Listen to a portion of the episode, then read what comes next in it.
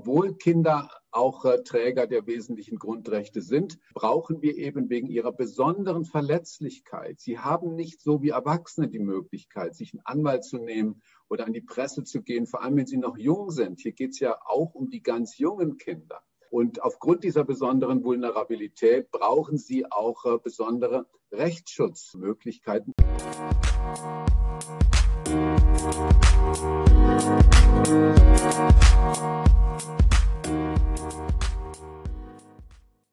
Herzlich willkommen bei Kinderrechte und Co., dem ersten Kinderrechte-Podcast im deutschsprachigen Raum.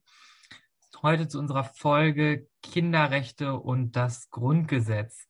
Heute ist Donnerstag, der 27. Mai 2021. Mein Name ist Üven Ergün. Und mein Name ist Juliette Raue. Schön, dass du wieder dabei bist, Juliette. Ich freue mich riesig, dass wir auch heute wieder diese Podcast-Folge gemeinsam machen können und heute ja auch zu einem besonders spannenden Thema, was mich schon sehr, sehr lange begleitet. Eigentlich schon seitdem ich mich mit Kinderrechten beschäftige, beschäftige ich mich auch mit dem Thema Kinderrechte ins Grundgesetz. Und äh, ich glaube, so geht es auch ganz, ganz vielen in der Kinderrechte-Landschaft. Und mit einer Person, äh, die das ebenso lange beschäftigt, wahrscheinlich sogar noch länger, haben wir in der heutigen Folge auch gesprochen. Wir haben nämlich äh, unter anderem Professor Dr. Jörg Maywald zu Gast. Er war Geschäftsführer der Deutschen Liga für das Kind und ist Sprecher der National Coalition Deutschland, dem nationalen Netzwerk zur Umsetzung der UN-Kinderrechtskonvention und ist eigentlich von Anfang an mit dabei bei der Debatte Kinderrechte ins Grundgesetz gewesen und vertritt auch die Zivilgesellschaft im Aktionsbündnis Kinderrechte ins Grundgesetz. Außerdem in der heutigen Folge mit dabei Sophie von der Landesschülerinnenvertretung Nordrhein-Westfalen. Auch da freuen wir uns, von ihr zu erfahren, wie sie denn das Thema Kinderrechte ins Grundgesetz sieht und wo sie vielleicht sich auch ein bisschen Abhilfe verschafft durch die Aufnahme von Kinderrechten ins Grundgesetz. Ich würde sagen, hören wir doch einfach mal rein. Da habe ich heute die Sophie von der Landesschülerinnenvertretung NRW zu Gast und die wird uns ein bisschen was dazu erzählen und deren Perspektive. Äh, magst du dich einmal kurz vorstellen, was die Landesschülerinnenvertretung macht, was du machst? Genau. Ah, ja, klar. Äh, hallo erstmal, ich bin Sophie Hoffmann und 14 Jahre alt und ähm, bin jetzt ein paar Monate, äh, arbeite aktiv mit im Landesvorstand. Ähm, genau, wir sind ähm, natürlich die Landesschülerinnenvertretung, also erstmal die Vertretung der Landesschülerinnen und wir versuchen da möglichst die Interessen im äh, Landtag durchzusetzen. Okay, super. Und wieso denkst du, dass Kinderrechte ins Grundgesetz aufgenommen werden sollten oder sollen sie überhaupt ins Grundgesetz aufgenommen werden? Äh, ja, klar sollten sie aufgenommen werden, ähm, weil Kinder, Jugendliche, Schülerinnen und Schüler ähm, natürlich auch ein Teil der Bevölkerung sind und damit auch äh, deren Rechte verankert werden sollten. Außerdem ist es ja so, dass viele äh, vielleicht die Rechte dann auch ernster nehmen und gerade da viele Jugendliche, weil sie ja jünger sind, noch nicht so viele Rechte haben, zum Beispiel Wahlrecht haben wir nicht, das fordern wir auch, dass es ab 14 Wahlrecht geben sollte, ähm, da vielleicht nochmal was geändert werden könnte. Okay, dass da dann nochmal äh, konkreter angesetzt wird. Und wie stehen da deine Mitschülerinnen dazu, zu dem Vorschlag? Also generell, ähm, denke ich mal, finden sie es gut. Äh, es ist jetzt nicht so das große Thema, jetzt zum Beispiel auf dem Schulhof, weil wann schauen Leute in unserem Alter mal ins Grundgesetz rein, so. Aber ich denke mal, dass es auf jeden Fall ein Gefühl ist, dass man ernster genommen wird. Ähm, und aber es ist auch eher Corona im Moment das Thema. Ja, genau, dass da ein bisschen mehr Sicht auf euch quasi kommt. Genau, und gerade wegen Covid wäre das ja vielleicht auch nochmal ein besonderes oder ein wichtiges Thema, zu dem wir gleich aber nochmal kommen. Und in welchen gesellschaftlichen Gruppen denkst du, würde es besonders Veränderungen oder positive Veränderungen bringen, wenn man jetzt zum Beispiel darauf schaut, dass sozial schwächere oder aus sozial schwächeren Haushalten auf Kinder mit Migrationsgeschichte? Ja, ich denke, dass es besonders äh, Kinder und Jugendliche trifft, die unter häuslicher Gewalt leiden ähm, oder eben Probleme mit der seelischen Gesundheit haben, dass sie da, wie gesagt, nicht mal ernster genommen werden. Ähm, ich denke nicht, dass das ähm, quasi eine Verbesserung unbedingt für Kinder und Jugendliche darstellt, die einen Migrationshintergrund haben. Ähm, ja, aber ich denke einfach, dass es die nicht so betrifft, weil es ja eher eine allgemeinere Formulierung ist. Verstehe.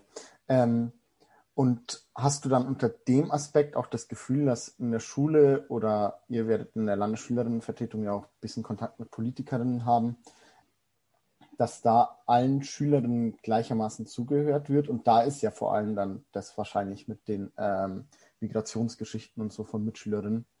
Ähm, hast du da das Gefühl, dass das gleichermaßen ist oder dass der differenziert wird? Ähm, ja, also es ist ja immer das Problem, dass auch gar nicht alle meine Mitschüler äh, da irgendwie sich von sich auch aus mal zu Wort melden. Das sind viele sind ja auch einfach ein bisschen schüchtern oder haben da Angst, was zu sagen und kommen dann mit natürlich zu uns, aber es sind ja auch nicht alle. Deswegen ist es irgendwie gar nicht richtig möglich, dass wir immer alle vertreten, weil viele sich gar nicht dazu irgendwie melden, wie sie es gerne hätten oder gar keine Meinung richtig dazu haben. Ähm, die werden vielleicht auch nochmal ein bisschen motiviert, äh, oh, die Politik tut ja irgendwie was für uns, die sieht, ach, wir sind da, vielleicht melden sie sich dann auch mal eher dazu. Aber du hast äh, gerade auch gemeint, dass das Hauptthema jetzt ähm, Corona ist. Und ist es denn da auch so, dass die Politik tatsächlich auf euch hört? Oder ist es dann eher so, dass die euch so nach dem Motto, ja, ja, ähm, redet mal schön, ähm, wir ändern eh nichts oder wir hören nicht konkret auf euch? Oder wie ist da dein Gefühl aktuell? Hm, also ich glaube, dass wir auf jeden Fall mehr irgendwie angefragt werden, was wir denken oder wie unsere Meinung dazu ist, weil es ja dafür irgendwie auch gar keine richtigen Experten gibt. Also klar, ähm, Gesund äh, Menschen, die sich mit der Gesundheit beschäftigen, ähm, die verstehen natürlich mehr von, aber jetzt so im schulischen Bildungsbereich, ähm, da werden wir auf jeden Fall mehr angefragt, auch wenn unsere Bitten da und Forderungen da jetzt nicht so gut umgesetzt werden. Also wir werden mehr angefragt, mehr umgesetzt wird jetzt aber nicht unbedingt. Okay, ja, das könnten Kinderrechte im Grundgesetz ja eventuell ändern, weil ihr dann auch nochmal gesondert legitimiert werdet, ähm, gesetzlich gesehen. Aber hast du unabhängig davon auch das Gefühl, dass es genügend Stellen gibt, bei denen du, äh, an die du dich wenden kannst, wenn du Probleme hast? Ähm, ja, also es gibt ja, ähm, also ich glaube, dass es genügend Stellen gibt. Es gibt ja zum Beispiel so Sachen wie die Nummer gegen Kummer oder so aber dass es einfach nicht so transparent genug ist, dass noch nicht ähm, genügend äh, Jugendliche, Betroffene oder Kinder wissen, ähm, wo sie da anrufen können oder dass es vielleicht auch so ist, dass irgendwie, wenn jeden, äh, irgendwie eine Freundin, Freundin mitbekommt, dass äh, es da Probleme gibt und die dann da anrufen, dass sie vielleicht das auch, dass es weitererzählt wird und es sonst ähm, irgendwie Hänseleien gibt, auch ähm, musst du jetzt schon irgendwo dir Rat suchen oder so. Also dass es einfach quasi nicht ernst genug genommen wird, solche Sachen ähm, und dann irgendwie auch ein bisschen verspottet wird, leider. Ja, so ein bisschen stigmatisiert. Ähm, also hast du auch nicht das Gefühl, dass Leute in deinem Alter ähm, viel darüber wissen, wo sie sich melden können? Oder hast du eher das Gefühl, dass sie es wissen, aber es trotzdem nicht machen, aufgrund dessen, dass sie halt dann Angst vor Mobbing oder sonstigen haben? Mm, ja, beides glaube ich eher ein bisschen. Also ich glaube eher, dass es der Punkt ist, dass es nicht wirklich wissen, beziehungsweise vielleicht auch nicht wirklich wissen, wofür es überhaupt da ist. So. Und daraus entsteht ja auch dieses Mobbing, dass die Leute, die das dann, ähm, die dann mobben, sag ich jetzt mal, ähm, dass sie auch nicht wissen, wofür es da ist. Also dass man da, wie gesagt, noch mal ein bisschen aufklärt. Okay, verstehe. Super, Sophie. Dann danke ich dir sehr für das Gespräch. War sehr interessant, mal die Perspektive von einer Schülerin zu hören. Genau, vielen Dank. Vielen Dank, Sophie, für das äh, tolle Gespräch. Juliette, eben schon angekündigt, wir äh, sprechen heute auch mit Jörg Maywald. Ähm, worum geht es denn in dem Gespräch? Was ist der Hintergrund dazu? Ähm, in dem Gespräch haben wir ganz verschiedene Bereiche abgeklappert. Ähm, hauptsächlich ging es eigentlich zum einen ähm, darum, warum Kinderrechte ins Grundgesetz gehören und zum anderen ging es im zweiten Part auch vor allem um die Kritik des Entwurfs. Mal kurz zusammengefasst. Also ähm, warum gehören Kinderrechte ins Grundgesetz? Kinder können ihre Rechte an vielen Stellen nicht selbst einfordern. Und ähm, damit das Kinderwohl, so wie es in der UN-Kinderrechtskonvention verankert ist, auch im Grundgesetz zum Ausdruck kommt, braucht es eben Kinderrechte ins Grundgesetz.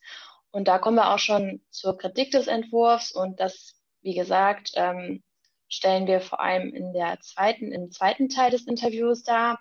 Da geht es darum, bei der Formulierung der Kinderrechte ins Grundgesetz eine nachhaltige Umsetzung der UN-Kinderrechtskonvention sicherzustellen. Und hier geht es vor allem um die Förderung und den Schutz und die Beteiligung ähm, um kindgerechte Lebensverhältnisse und bessere Entwicklungschancen für Kinder zu schaffen und eben vor allem auch ihre Rechtsposition zu stärken. Und das ist jetzt schon mal so ein kleiner Einstieg und ähm, ich hoffe, euch gefällt das Interview. Da hören wir jetzt nochmal rein.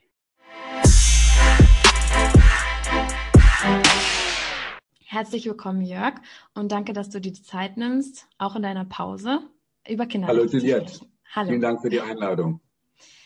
Fangen wir doch erstmal mit einer kurzen Vorstellung an zu deiner Person.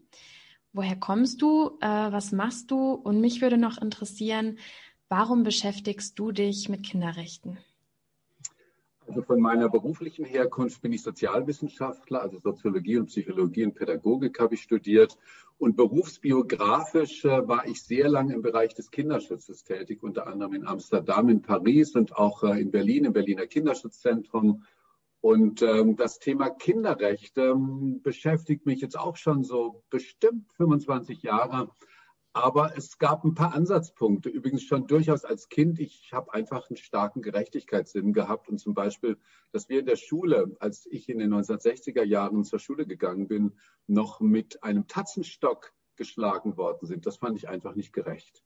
Und Kinder haben zwar noch nicht diesen Begriff Kinderrecht, aber sie haben durchaus, äh, also wenn sie jung sind, jedenfalls noch nicht meistens vor Augen, aber sie haben schon ein Gerechtigkeitsgefühl und das war doch äh, gravierend verletzt ähm, und es gab später dann auch äh, ein paar Ansatzpunkte, als ich dann schon äh, studiert habe, wurde mir, da war gerade die Kinderrechtskonvention der Vereinten Nationen verabschiedet und da wurde mir auf einmal klar, dass äh, in Deutschland damals Kinder noch nicht ein Recht hatten, nach Trennung oder Scheidung ihrer Eltern Kontakt zu beiden Eltern zu haben. Das ist nämlich erst seit 1998 in Deutschland so. Das fand ich auch schreiend ungerecht.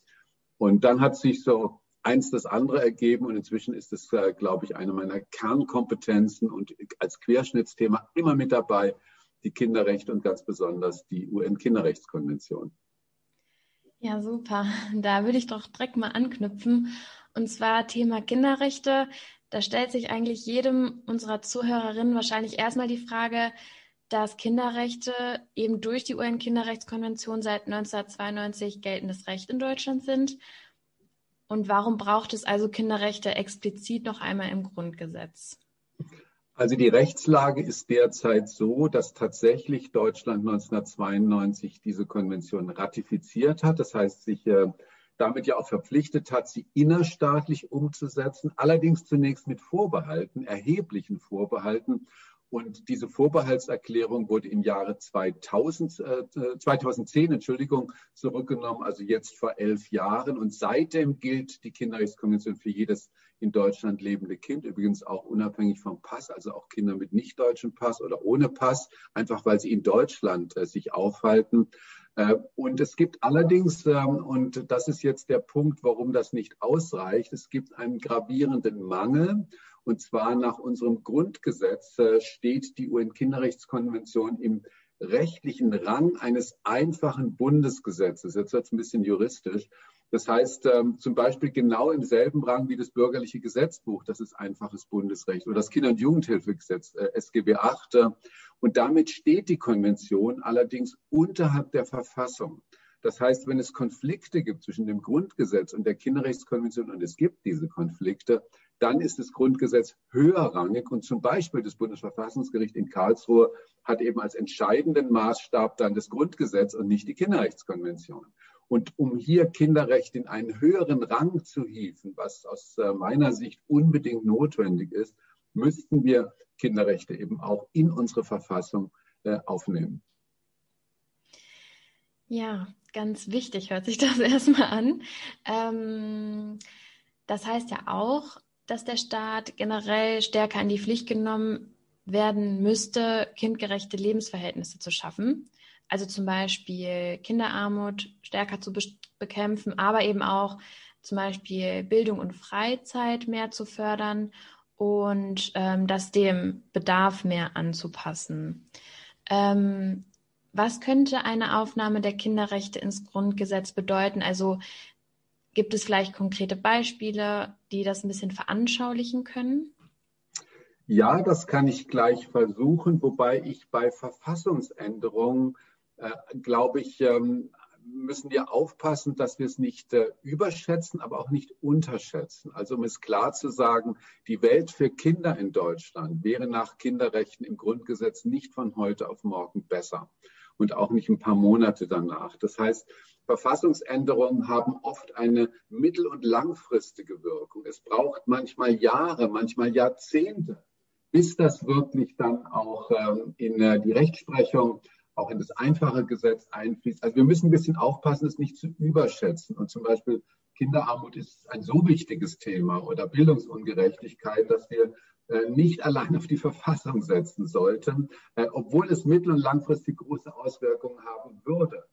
Ähm, zugleich aber dürfen wir es eben auch nicht unterschätzen, weil die Verfassung ist unser wichtigstes äh, äh, Gesetz in Deutschland. Es überragt alles andere Recht und es ist übrigens auch äh, für das Bewusstsein der Menschen in Deutschland extrem wichtig, weil es ja auch unsere Werteordnung ist äh, und ähm, dass Kinder einen besonderen Wert haben müssen. Das ist hier eben das, worum es geht. Es würde, glaube ich, konkret vor allem drei Punkte äh, als äh, Konsequenz haben. Zum einen in rechtlicher Hinsicht. Äh, wenn es im Grundgesetz steht, würde es in alle Rechtsbereiche hineinragen.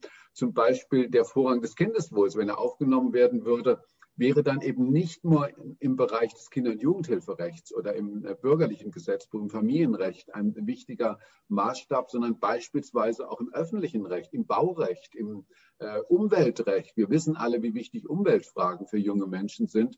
Oder auch im Ausländerrecht, im Asylrecht, wo wir eben überhaupt keinen Bezug zum Kindeswohl derzeit haben. Und das ist, glaube ich, die große Stärke einer Verfassungsänderung, dass sie auf alle Rechtsbereiche sich auswirken würde und zum Beispiel dann bei ökologischen Fragen, wenn es um Umweltrecht geht, die Belange der Kinder als ein wesentlicher oder vielleicht sogar vorrangiger Gesichtspunkt berücksichtigt werden müssen. Das ist der erste Punkt, also die rechtlichen Auswirkungen. Ein zweiter Punkt, ich sagte schon, es geht auch um unsere Werteordnung. Und das Grundgesetz ist nun wirklich etwas, was viele Menschen in Deutschland kennen oder einfach mal nachschlagen. Artikel 6 ist ganz weit vorne. Äh, das heißt, es würde für das Bewusstsein in Deutschland ähm, bei den Kindern, bei den Jugendlichen, aber auch bei den Erwachsenen einen Schub nach vorne in Richtung Kinderrechte bedeuten. Und nicht zuletzt, das wäre mein dritter Punkt, die Ausbildung. Also vorrangig natürlich die der Juristinnen.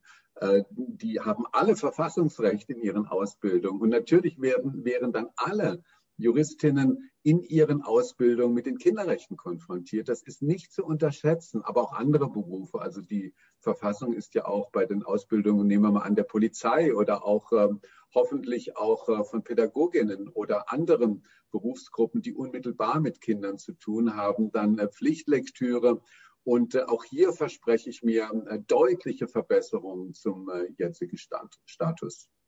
Mhm. Mm, ich würde gerade noch mal ähm, bei was anknüpfen und zwar auf wen müssen wir denn sonst noch setzen? Also wir können nicht nur noch nur auf quasi auf die Verfassungsänderungen setzen ähm, oder auf große Gesetzesänderungen, sonst, sondern eben vielleicht auch auf andere Akteure und Akteurinnen. Wer denn zum Beispiel?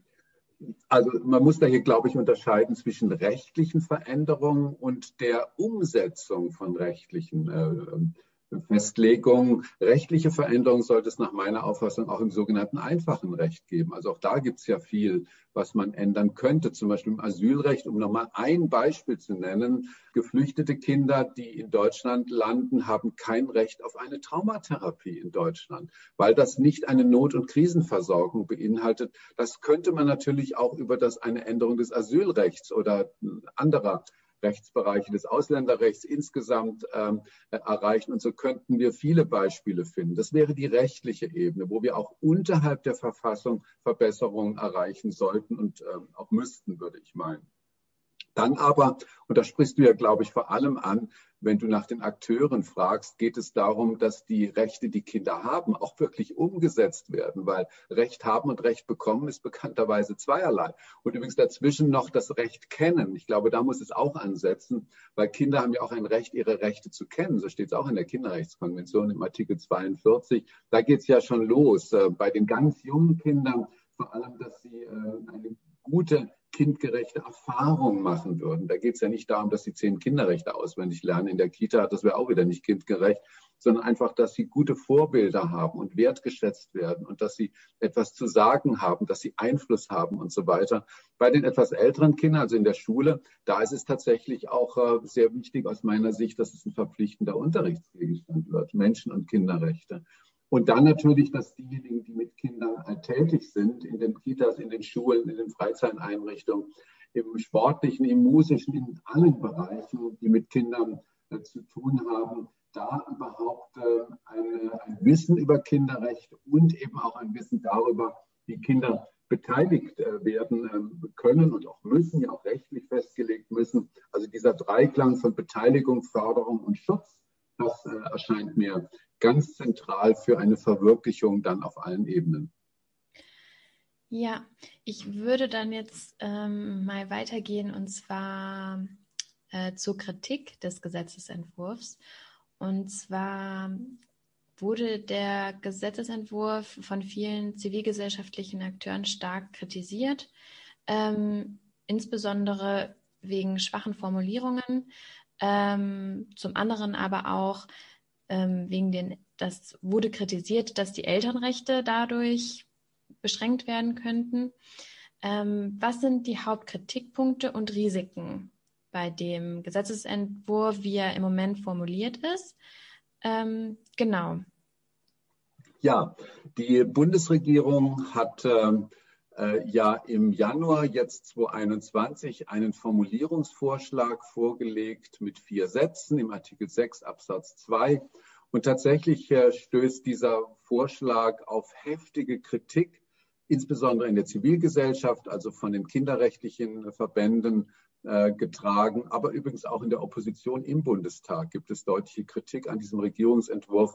Und die Kritik äh, bezieht sich vor allem auf drei Punkte. Zum einen schon die Platzierung dieses ähm, Vorschlags, nämlich ähm, nach dem Elternrecht unmittelbar danach. Und es soll am Ende dieser Formulierung nochmals auf die sogenannte Erstverantwortung der Eltern hingewiesen werden. Die Kinderrechte werden also eingekesselt mit durch die Elternrechte praktisch.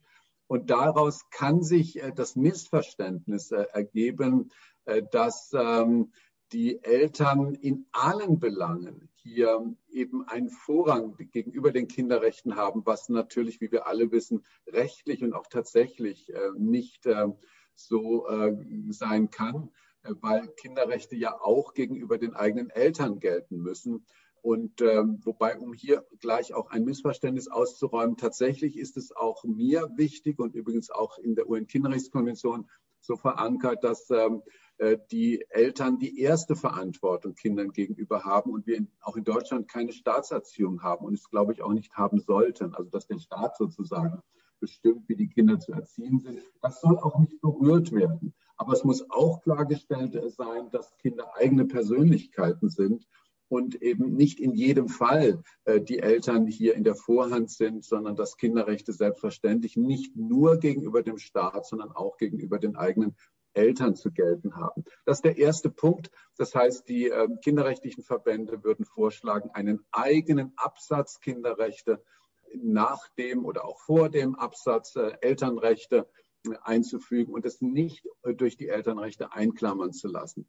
Der zweite Punkt, das ist übrigens der allerwichtigste Kritikpunkt jetzt, der betrifft die Formulierung das Kindeswohl ähm, betreffend. Äh, vorgeschlagen ist ähm, von der Bundesregierung, dass das Kindeswohl lediglich angemessen berücksichtigt werden soll. Das ist juristisch eine absolute Lehrformel. Jedes Recht muss angemessen berücksichtigt werden. Es gibt kein Recht, was unangemessen berücksichtigt werden muss, dann wäre es ja äh, ein Rechtsfehler. Äh, also es sagt überhaupt nichts aus. In der Kinderrechtskonvention heißt das, Kindeswohl muss als vorrangiger Gesichtspunkt berücksichtigt werden. Jetzt gibt es darüber großen Streit, weil es gibt viele VerfassungsrechtlerInnen, die sagen, das Grundgesetz kann keinen Vorrang eines, einer bestimmten Position erkennen. Dagegen wäre übrigens äh, zu sagen, dass es äh, nicht um einen absoluten, sondern nur einen relativen Vorrang äh, geht. Aber jetzt wird es wieder sehr juristisch. Wir könnten uns auch als Kinderrechtsverbände mit ein bisschen variierten Formulierungen äh, zufrieden geben, zum Beispiel, dass das Kindeswohl wesentlich oder maßgeblich berücksichtigt werden soll. Das sind äh, Formulierungsvorschläge, die jetzt in der Diskussion sind. Wir hoffen sehr, dass es hier noch Verbesserungen gibt, weil ansonsten würde nämlich dieser Vorschlag hinter die Kinderrechtskonvention zurückfallen und das wäre fatal. Es gibt einen dritten Punkt der Kritik, der bezieht sich auf die Beteiligungsrechte. Der Regierungsvorschlag sieht äh, lediglich vor, dass Kinder ein Recht auf rechtliches Gehör haben. Das haben sie übrigens jetzt schon. Das steht schon im Grundgesetz drin. Das gilt für alle Menschen, also auch für die Kinder. Was aber fehlt, ist, wie es in der Kinderrechtskonvention vorgesehen ist, dass die Sichtweise des Kindes, die Meinung des Kindes auch angemessen berücksichtigt werden muss. Also ein echtes Beteiligungsrecht und nicht nur ein Anhörungsrecht. Und das ist ein dritter wichtiger Kritikpunkt, von dem wir hoffen, dass es noch zu Veränderungen kommt. Und genau das wird ja auch im Aktionsbündnis Kinderrechte, wo auch das Kinderrechteforum unterschrieben hat, in dem Appell Kinderrechte ins Grundgesetz aber richtig kritisiert wo auch mehr als 100 Organisationen unterschrieben haben. Und der kritisiert eben auch diese unzureichende Formulierung. Momentan sieht es so aus, und das hattest du auch gerade schon mal ganz kurz erwähnt, dass wenn die Formulierung quasi nicht so durchkommt oder dass sie wahrscheinlich nicht mehr umformuliert, wird, der Gesetzesentwurf. Und wenn das passiert und äh, der Entwurf so akzeptiert wird und nicht mehr umformuliert wird, sollte es dann lieber abgelehnt werden oder sollte es dann doch so durchgesetzt werden? Also wir haben da eine sehr klare Haltung, auch ich äh, persönlich. Äh, und zwar zunächst einmal ist es ja so, es geht um eine Verfassungsänderung. Das heißt, es braucht eine Zweidrittelmehrheit, und zwar im Bundestag als äh, auch im Bundesrat. Äh, und in diesem Fall ist es sogar ein Glück, denn die Regierung hat keine Zweidrittelmehrheit. Sie hat ungefähr 55 Prozent der Stimmen, CDU, CSU und SPD. Das heißt, sie ist auf Stimmen aus der Opposition angewiesen, sonst kann es gar kein Gesetz werden. Äh, und die äh, in diesem Falle drei wichtigen Oppositionsparteien, ich lasse die AfD jetzt mal völlig außen vor, weil sie jenseits von Gut und Böse da überhaupt nichts mit am Hut haben möchte, also äh, FDP, die Linke und die Grünen, in dieser Reihenfolge übrigens auch was die Stärke im Bundestag äh, betrifft, haben schon deutlich gesagt, dass sie diesen äh, Formulierungsvorschlag nicht mitmachen werden.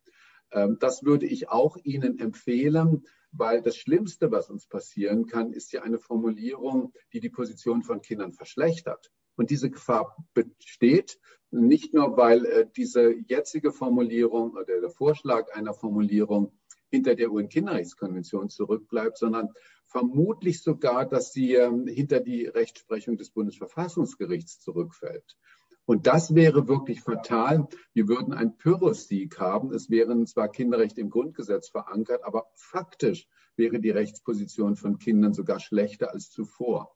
Und insoweit, äh, da wir das äh, klar befürchten, rate ich den Oppositionsparteien, bei ihrer harten Haltung zu bleiben und diesen faulen Kompromiss nicht mitzumachen. Was sind denn die Gründe, warum eine striktere Formulierung seitens einiger Parteien so stark abgelehnt wird? Ist dies juristisch nicht zu vereinbaren oder hat es andere politische Hintergründe? Also üblicherweise werden zwei Argumente gegen die Verankerung der Kinderrechte in unser Grundgesetz äh, vorgebracht. Ein Argument lautet, dass ähm, Kinder doch bereits Grundrechtsträger seien und wieso wir denn eigene Kinderrechte benötigen würden.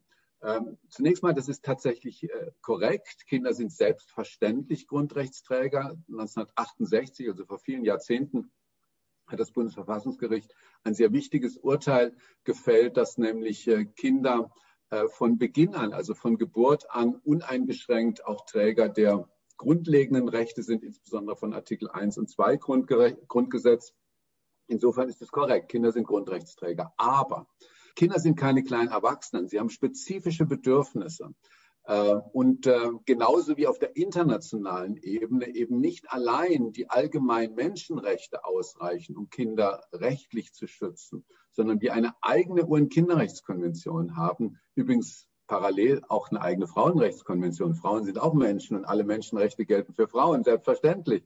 Wer würde das bestreiten? Aber eben auch Frauen sind in bestimmter Hinsicht besonders äh, rechtsschutzbedürftig. Deswegen gibt es eine eigene Frauenrechtskonvention und auch im Grundgesetz gibt es Frauenrechte. Und äh, obwohl Kinder auch äh, Träger der wesentlichen Grundrechte sind, brauchen wir eben wegen ihrer besonderen Verletzlichkeit. Sie haben nicht so wie Erwachsene die Möglichkeit, sich einen Anwalt zu nehmen oder an die Presse zu gehen, vor allem wenn sie noch jung sind. Hier geht es ja auch um die ganz jungen Kinder.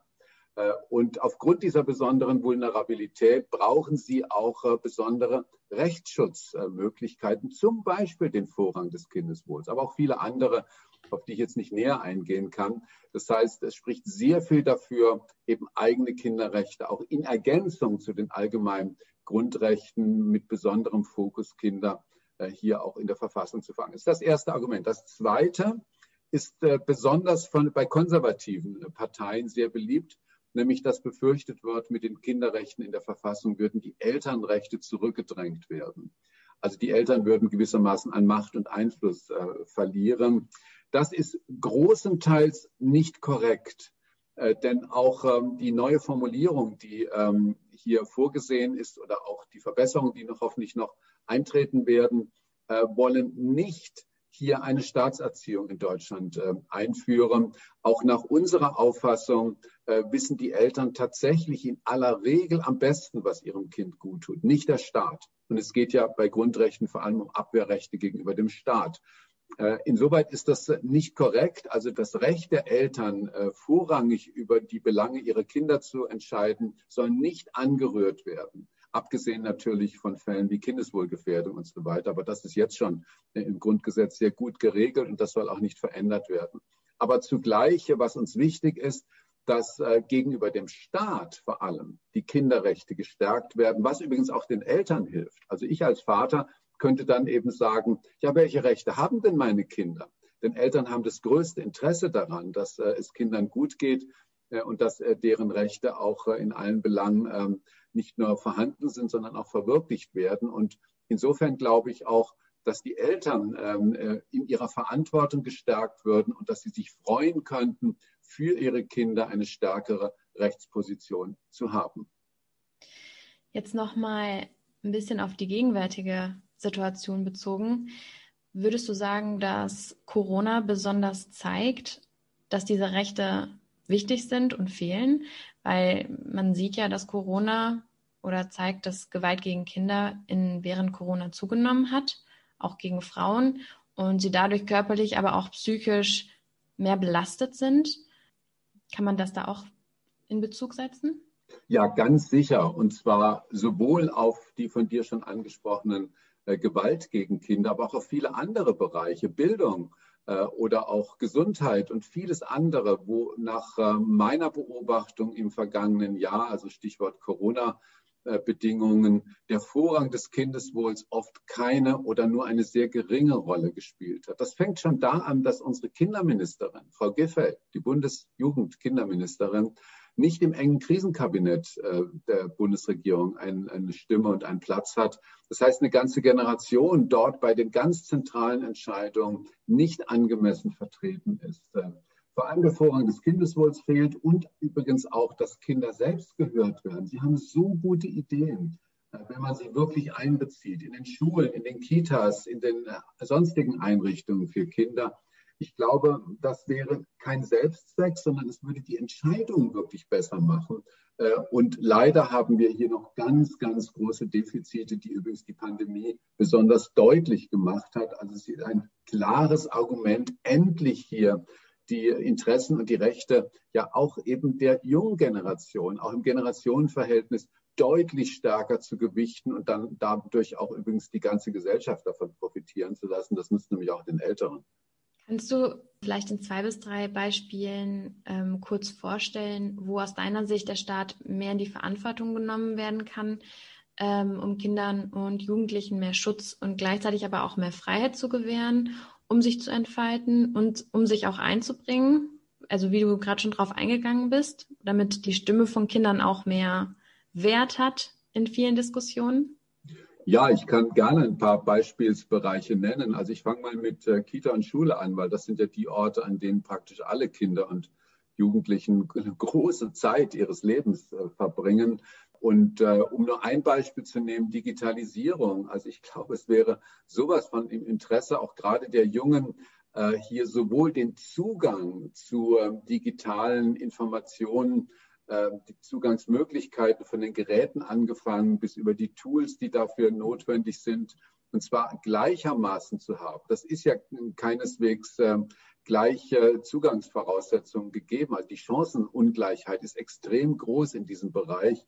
Aber auch den Schutz. Äh, für mich hängen diese drei Bereiche ja Beteiligung, Förderung, Schutz immer sehr eng zusammen. Eben auch der Schutz vor schädigenden Einflüssen von Medien. Auch da ist ja viel äh, zu tun, vom Cybermobbing bis ähm, hin zu äh, Hasskriminalität oder auch Kinderpornografie. Wobei ich übrigens diesen Begriff ungern verwende. Ich finde es äh, besser zu sagen äh, Missbrauchsdarstellungen, weil jeder pornografischen Darstellung eines Kindes ja ein Missbrauch, ein sexueller Missbrauch zugrunde liegt.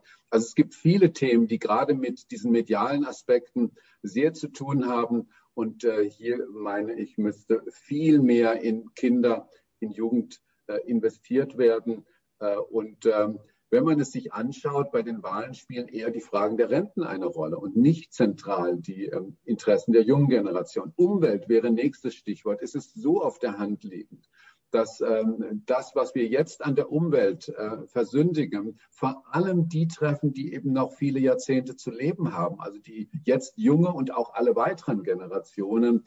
Und ähm, dass hier eine Schieflage vorhanden ist, hat gerade eben das Bundesverfassungsgericht ja auch festgestellt wo es ähm, einigen jungen Klagenden Recht gegeben hat, dass äh, die Belastungen nicht äh, gerecht verteilt sind auf die jüngere und äh, mittlere und ältere Generation bezogen. Ein dritter Punkt wäre Wahlrecht. Ähm, ich ähm, finde es weiterhin völlig unverständlich, dass eine gesamte Generation, die 0 bis 18-Jährigen, vom Wahlrecht ausgeschlossen sind. Denn das ist das zentrale Recht in der Demokratie, mitzuentscheiden über politische Weichenstellungen zumindest alle paar Jahre. Und ähm, es kann mir bis heute keiner erklären, äh, warum das an eine bestimmte, an ein bestimmtes Reifealter geknüpft ist. Äh, wenn das man ernst nehmen würde, müsste man ja auch äh, insbesondere sehr alte Menschen hier mit einem äh, Test versehen, äh, der also auch die Reife im hohen Alter dann feststellen würde. Und es gibt sehr gute Gründe dafür, dass wir eben das Wahlrecht nicht an eine kognitive Fähigkeit knüpfen, sondern es allen Menschen zur Verfügung stellen, aber eben nicht den Jungen. Das hat mir noch keiner erklären können, was dafür eigentlich die Begründung äh, ist. Und es würde ganz schön ändern, weil wir hätten ungefähr 14 Millionen mehr Stimmen und alle Parteien würden ihre Wahlprogramme ändern äh, und äh, würden natürlich dann die Interessen von jungen Menschen mehr in den Blick nehmen. Das ist auch ein, eines der großen Projekte, übrigens nach der Grundgesetzänderung, die bestimmt in den nächsten Jahren noch verstärkt auf die Tagesordnung kommen werden. Ja, ganz interessant. Dann kommen wir auch schon zu meiner letzten Frage. Und das ist, ähm, wird Kindern und Jugendlichen bei der politischen Gestaltung von Gesetzentwürfen genug Gehör geschenkt? Und da würde ich jetzt noch ganz kurz anknüpfen äh, oder noch was hinzufügen. Was können wir tun, damit ihnen mehr Gehör geschenkt wird und die Stimme mehr gehört wird? Also es ist ein Thema, mit dem ich mich übrigens gerade intensiv beschäftigt habe. Ich bin Mitglied des Bundesjugendkuratoriums. Wir beraten die Bundesregierung in jugendpolitischen Fragen und wir haben gerade eine Stellungnahme herausgegeben, nämlich äh, über die Beteiligung junger Menschen an der Politikberatung, und zwar auf Bundesebene. Und man kann nur sagen, es gibt sowas von Manko hier. Es ist viel zu wenig äh, vorgesehen dass äh, junge Menschen, und ich spreche jetzt von den Kindern, den Jugendlichen, auch den jungen Heranwachsenden bis 27 Jahren, viel zu wenig systematisch in politische Beratungsprozesse eingebunden sind. Äh, beispielsweise jetzt Grundgesetz. Es wird am äh, Mitte Mai eine Sachverständigenanhörung im Deutschen Bundestag geben. Ich bin so gut wie sicher, ich kenne jetzt noch nicht die Liste der Anzuhörenden, da ist kein Mensch unter 40. Gut, jetzt kann man sagen, gut, es braucht hier besonders intensiven juristischen Sachverstand. Das ist ja auch korrekt. Aber ich glaube, dass es auch äh, einem äh, solchen anzuhörenden Gremium, da sitzen ja dann die Bundestagsabgeordneten oder ein Teil von ihnen in den entsprechenden Ausschüssen, in diesem Fall dem Rechtsausschuss, sehr gut tun würde, eben auch junge Menschen anzuhören. Und das gilt quer zu allen Themen, weil fast alle Themen ja insbesondere auch die jungen Menschen äh, berühren. Ich glaube, hier muss Politik auch kreativ sein um ähm, auf eine systematische Art und Weise diejenigen mehr anzuhören und auch ähm, zu berücksichtigen mit ihren Meinungen, die eben nicht so in der Lage sind, sich in großen Lobbyorganisationen wie beispielsweise das die Chemieindustrie oder die Autoindustrie machen kann, zu organisieren. Denn es wäre einfach für uns alle, also letztlich für die gesamte Gesellschaft, ähm, sehr, sehr wichtig, hier auch äh, viel mehr mittel- und langfristige Interessen im Sinne eben einer Zukunftspolitik im Blick zu haben. Also du sprichst hier einen Punkt an, wo wir, glaube ich, auch noch viel, viel lernen und vor allem natürlich auch ändern müssen. Und ähm, ja, Ansprechpartnerinnen wären die Abgeordneten. Sehr gut. Dann wissen wir, an wen wir uns wenden. Ich habe noch einen Punkt, und zwar liegt es auch vielleicht an der Einstellung der älteren Generation, die ja auch so ein bisschen in der Pflicht sind, äh, die jüngere Generation mit einzubeziehen, aber diese vielleicht gar nicht so ernst nehmen bei vielen Themen, weil das hat man jetzt zum Beispiel bei Fridays for Future gesehen, dass zum Beispiel von der FDP, glaube ich, viele gesagt haben, die Kinder sollen zur Schule gehen. Warum, was haben die jetzt hier zu sagen? Warum wollen die mitgestalten? Die sollen in die Schule gehen, die sollen was lernen und das gar nicht ernst genommen wird. Was kann man dagegen machen? Ist es eine Einstellung? Woran liegt das?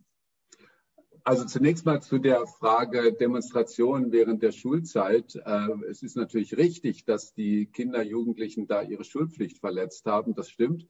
Aber sie haben ein anderes Recht wahrgenommen, nämlich ihr Recht auf Versammlungsfreiheit.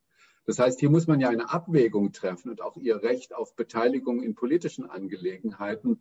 Und in der Abwägung würde ich sagen, dass hier das Recht auf Bildung und die Verpflichtung zur Schule zu gehen, äh, zwar ein Stück eingeschränkt worden ist, aber zugunsten anderer sehr, sehr wichtiger Kinderrechte. Und wir wissen ja auch alle, wie wichtig auch diese politischen Erfahrungen der Beteiligung für diese Jugendlichen gewesen ist. Also unterm Strich würde ich sagen, haben sie nichts verloren, sondern etwas gewonnen durch, ihre, durch ihr Engagement. Aber jetzt zur älteren Generation. Tatsächlich ist es so, dass hier sicherlich auch biografische Einstellungen, also biografisch gewachsene, äh, jemand, der eben selbst als Kind hier nicht äh, erfahren hat, äh, wichtig zu sein, ernst genommen zu werden, Einfluss haben zu können, wird dazu neigen, dies auch später nicht als wichtig den eigenen Kindern oder Kindern insgesamt gegenüber so wichtig zu nehmen. Wobei ich ein bisschen aufpassen würde, wir müssen auch aufpassen mit einem Bashing der älteren Generation gegenüber. Es gibt sehr alte Menschen, die sich hervorragend für die Interessen junger Menschen einsetzen. Aber man muss ein bisschen aufpassen. Aber statistisch würde ich dir natürlich recht geben, gibt es eine große Gruppe von älteren Menschen, äh, die hier dazu tendiert, äh, die Belange junger Menschen zu vernachlässigen.